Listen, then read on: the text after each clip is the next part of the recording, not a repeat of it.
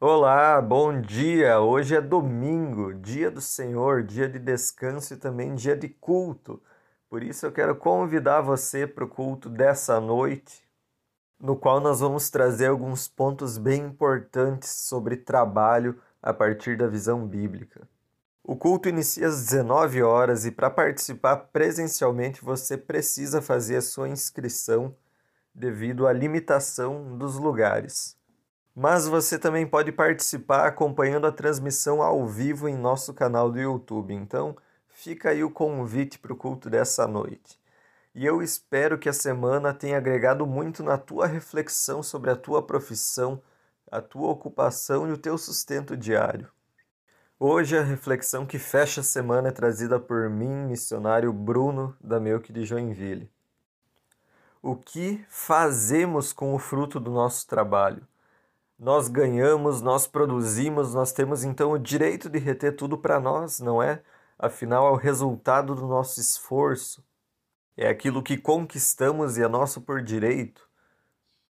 E a nossa tendência é acumular aquilo que nós conquistamos, produzimos. Mas por que?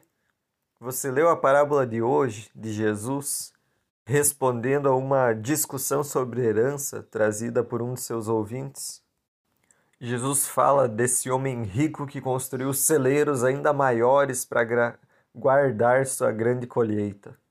Esse homem foi abençoado por uma grande produção em seus campos e fala: Direi a mim mesmo, parabéns, olha o que você conquistou, olha, você tem o suficiente. Então ele pensa em reter tudo para si muito mais do que ele pode utilizar, muito mais do que ele pode precisar.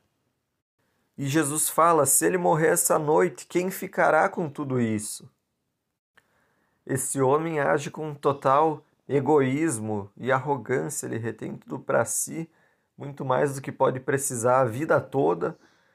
E por que não plantar, colher no próximo ano, repartir o excedente? Afinal os seus celeiros antigos já davam conta do seu sustento. Será então que eu não posso acumular o fruto do meu trabalho?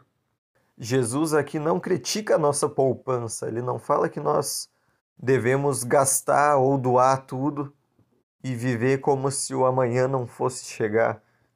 A Bíblia também fala que o dinheiro deve ser poupado, usado com sabedoria e poupar dinheiro não é falta de confiança em Deus, mas é responsabilidade diante daquilo que Deus nos confiou para administrar. Pode ser necessário no futuro, então eu posso sim poupar.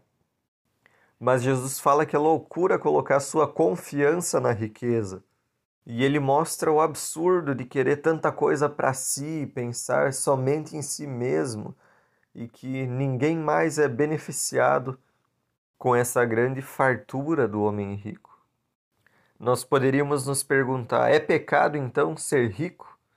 Certa vez eu ouvi alguém falar: pecado não é ser rico, pecado é querer ser. Porque aí nós vamos viver para o dinheiro, vamos viver em ganância, buscando acumular. Isso se torna a finalidade da nossa vida. O problema é quando o dinheiro, a riqueza ou o trabalho se tornam o nosso Deus. E é sobre isso que Jesus fala quando ele diz nessa parábola: é loucura acumular riquezas terrenas e não ser rico para com Deus. Nós devemos buscar riquezas celestiais, investir e guardar tesouros nos céus. Mas a frase que eu falei dizia: não é pecado ser rico. E se Deus abençoar o fruto do teu trabalho? Então, nós devemos administrar esse fruto do nosso trabalho em fé e em gratidão, uma gratidão que vai além de nós mesmos. Bênção na Bíblia nunca é individual, nunca é focada apenas em um indivíduo. Ela sempre deve ser repartida, ela sempre quer alcançar as pessoas à volta desse indivíduo que é abençoado. Essa parábola me faz lembrar de José no Egito, alguém que também construiu celeiros, estocou muito alimento, mas isso não foi focado nele, e sim pensando nos anos de fome que viriam, conforme o Senhor lhe revelou, e essas reservas dele ajudaram muitas pessoas a sobreviverem nos anos das vacas magras. Então eu pergunto: aquilo que o Senhor tem te proporcionado beneficia mais alguém? Pode ser pela tua generosidade ou por você poder contratar funcionários, dar boas condições e sustento para a família desses funcionários, para melhorar a vida de mais pessoas.